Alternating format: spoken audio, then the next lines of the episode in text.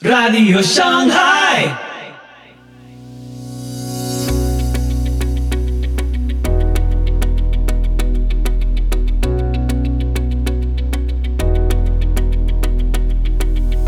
Muy buenos días, muy buenas tardes, muy buenas noches.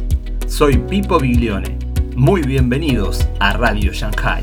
Este es el episodio 329 de la séptima temporada. Hoy, Apocalipsis y guerras actuales con Lucas Mañín. Las guerras actuales han despertado muchas preguntas sobre el final de los tiempos. ¿Qué podemos decir los cristianos al respecto? Te invito a escuchar este episodio atentamente. Y una de las cosas que te escuché hablar sobre un poco lo que está pasando a nivel mundial con el conflicto Israel y Palestina, de que siempre que ocurren esos eh, ciertos conflictos se remueve una conversación acerca de los fin de los tiempos. Y hablas como, y, y, vos escribiste acerca sobre como un error de comprensión del tiempo del escritor y del lector. me, me, gustaría ver tu, tu, mirada acerca de ese punto.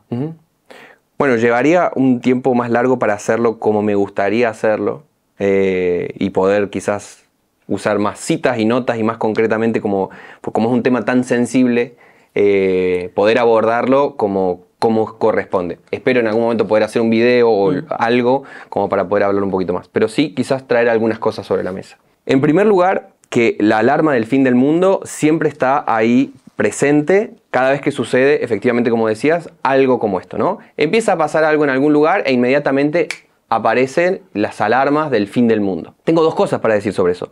En primer lugar, ¿estamos en el fin de los tiempos? Efectivamente estamos en el fin de los tiempos, pero cuidado, hace dos mil años estamos en el fin de los tiempos. Mm. Porque en la lógica del Nuevo Testamento, el esjatón, la escatología, el final de los tiempos se inaugura con la resurrección de Cristo. Entonces, efectivamente estamos en el final de los tiempos, hace dos mil años. Es como, vuelvo en breve, seguimos acá, digamos, sí. ese mismo tipo de lógica. Eh, entonces, me parece muy, muy, muy importante que recordemos cuál es el eje de la escatología. El eje de la escatología no es la paranoia. El eje de la escatología no es vivir ni con miedo ni encontrando enemigos por todos lados. El eje de la escatología cristiana es la certeza en que el Cordero es el gran vencedor de la historia y que el cordero es el león al mismo tiempo, pero es un cordero degollado. El triunfo del cristianismo está en la cruz. ¿No? Entonces, ese tipo de paradojas tan centrales al Evangelio se pierden cuando suceden muchas veces eventos como estos, que tensionan unos, unas intenciones quizás un poco de, de venganza o de superioridad mm. eh, sobre grupos, ¿no? Y creo que tenemos que resistir a esos impulsos. Eso quizás sería como la primera cosa para plantear sobre eso, sobre el eje de la escatología cristiana. En segundo lugar, me parece muy importante recordar que el Apocalipsis está escrito en un género literario, que es el género apocalíptico, básicamente. Claro. Como género literario tiene sus propias pautas, sus propios acuerdos implícitos. El problema es que generalmente los creyentes conocen el Apocalipsis pero no conocen el género en el que está escrito Apocalipsis. Entonces, imagínate, me gusta ponerlo en estos términos, imagínate que llegas a una casa y te encontrás una receta de cocina. Mm. Y dice, un huevo, eh, un kilo de harina, eh, un poco de agua, leche, tal cosa. Y vos nunca en tu vida habías encontrado una receta de cocina antes. Entonces, lo vas a comparar con lo más cercano que tengas. Claro. Lo más cercano que tengas quizás va a ser, no sé, una carta de amor, o quizás va a ser una receta del médico. Mm. Géneros literarios, ¿no? Como vas a entenderlo según otro género literario, vas a sacar conclusiones que eso no está queriendo decir de ninguna manera. Claro. Y vas a tomar acciones en cuanto a eso que no tienen nada que ver con eso. ¿Por qué? Porque no conoces el género literario. Eso mismo pasa con una gran cantidad de creyentes en cuanto al Apocalipsis. El Apocalipsis es un texto, pero si vos no conoces el género literario en el que está escrito, te podés sacar conclusiones que nada tienen que ver con eso. Entonces, creo que es un gran aporte poder decir, bueno, a ver, conozcamos la apocalíptica. Y a la luz de ese género, entendemos a este texto que fue escrito dentro de ese género. Cuando hacemos eso, muchas, básicamente, los dejados atrás, es fanfiction que nada tiene que ver con la apocalíptica.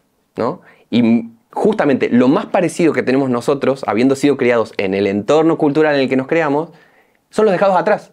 Entonces leemos el Apocalipsis y lo más parecido en cuanto a eso son los dejados atrás. Entonces filtramos esta lectura a la luz de esto. Entonces, poder poner eso en su justo lugar es importante. Y quizás diría una cosa más. Cada vez que va a suceder el fin del mundo, se prenden las alarmas, pasan tres meses y todo el mundo se olvidó de todas las cosas que dijo. Mm.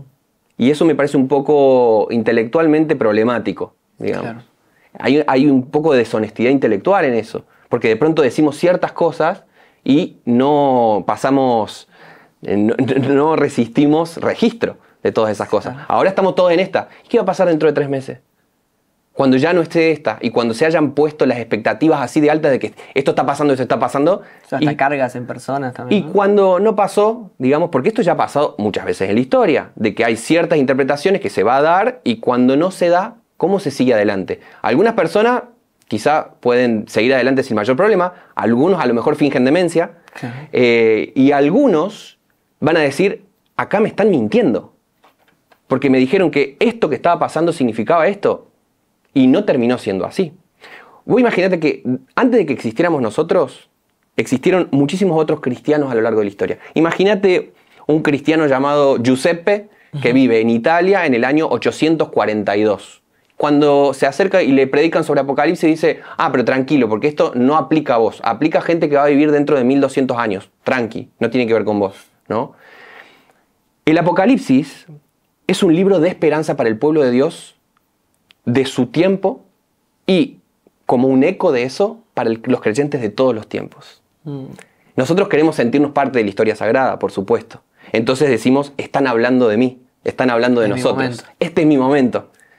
Pero nosotros tenemos que tener quizás una humildad interpretativa a la hora de, es decir, yo me lleno de esperanza cuando leo Apocalipsis porque soy hermano de esos creyentes que lo leyeron primero de esos creyentes que escucharon por primera vez en las cartas, las siete cartas del Apocalipsis, cuando escucharon ese mensaje dijeron, yo puedo tener esperanza porque Cristo es el vencedor de la historia, yo soy hermano de esos, digamos, y yo también puedo tener esperanza, pero no porque acá vaya a suceder un evento que tiene que ver conmigo, sino porque yo soy parte de esa larga línea de creyentes que han reconocido a Cristo como el Mesías, el Hijo de Dios. Yo soy parte de esa historia, ¿no? Soy si puedo tener prendida mi vela es porque un montón de gente antes la prendió y me llegó hasta mí. Entonces, salir del medio como si yo fuera el eje de la historia sagrada y más bien incorporarme voluntariamente en una historia sagrada que muchos antes han visto, han sido testigos y como parte del testigo me llega a mí también. Pero no porque yo sea excepcional, sino porque yo soy parte de esa historia. Así concluimos el programa de hoy. Recordá que podés seguirnos en Facebook e Instagram, dejanos tus comentarios y si te gusta, compartilo. Te invitamos, Dios mediante, a escuchar nuestro próximo episodio. Que Dios te bendiga.